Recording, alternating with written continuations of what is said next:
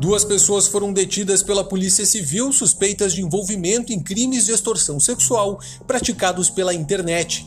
A prisão da dupla é resultado da Operação Sextortion, deflagrada nesta terça-feira, dia 12, pelo Departamento Estadual de Investigação Criminal.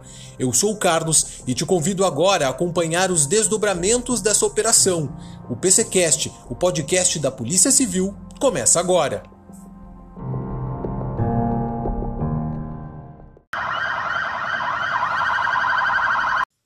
Segundo as investigações da Delegacia de Repressão aos Crimes Informáticos, que coordenou a operação, os criminosos criavam falsos perfis no Facebook, se passando por mulheres jovens e atraentes. Em seguida, adicionavam homens de meia idade como amigos e os convenciam a trocar fotos íntimas. Conforme o delegado André Lobo Anicete, a extorsão começava logo depois. A partir do, momento que o homem passa essas fotos nuas, ele passa a ser extorquido por, essa, por essa associação criminosa, uh, solicitando valores, né, primeiro para suposto tratamento dessa vítima, tratamento psicológico ou psiquiátrico dessas vítimas, uh, como se ela tivesse sofrido um abalo emocional.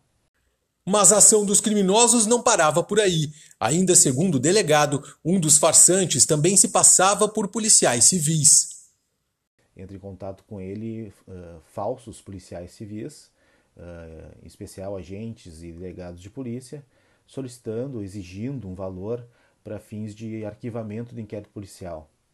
Uh, os criminosos eles praticam, fazem uma engenharia social, criando falsas ocorrências policiais, acabam encaminhando essas ocorrências policiais, essas falsas ocorrências policiais pelo WhatsApp, responsabilizando esse suposto homem, né, uh, pela prática do crime de pedofilia.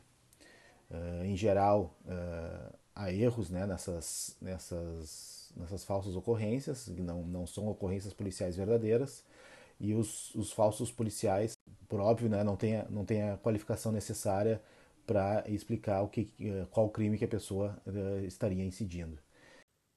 A dupla formada por um homem e uma mulher foi presa preventivamente ele em Caxias do Sul e ela em Farroupilha.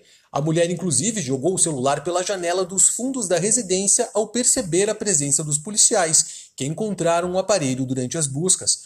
Também foram apreendidos outros telefones, faturas de contas bancárias e um notebook. A Polícia Civil identificou até o momento sete vítimas.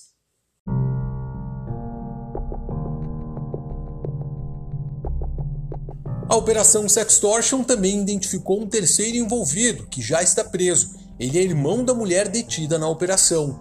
Os três suspeitos vão responder pelos crimes de extorsão e associação criminosa.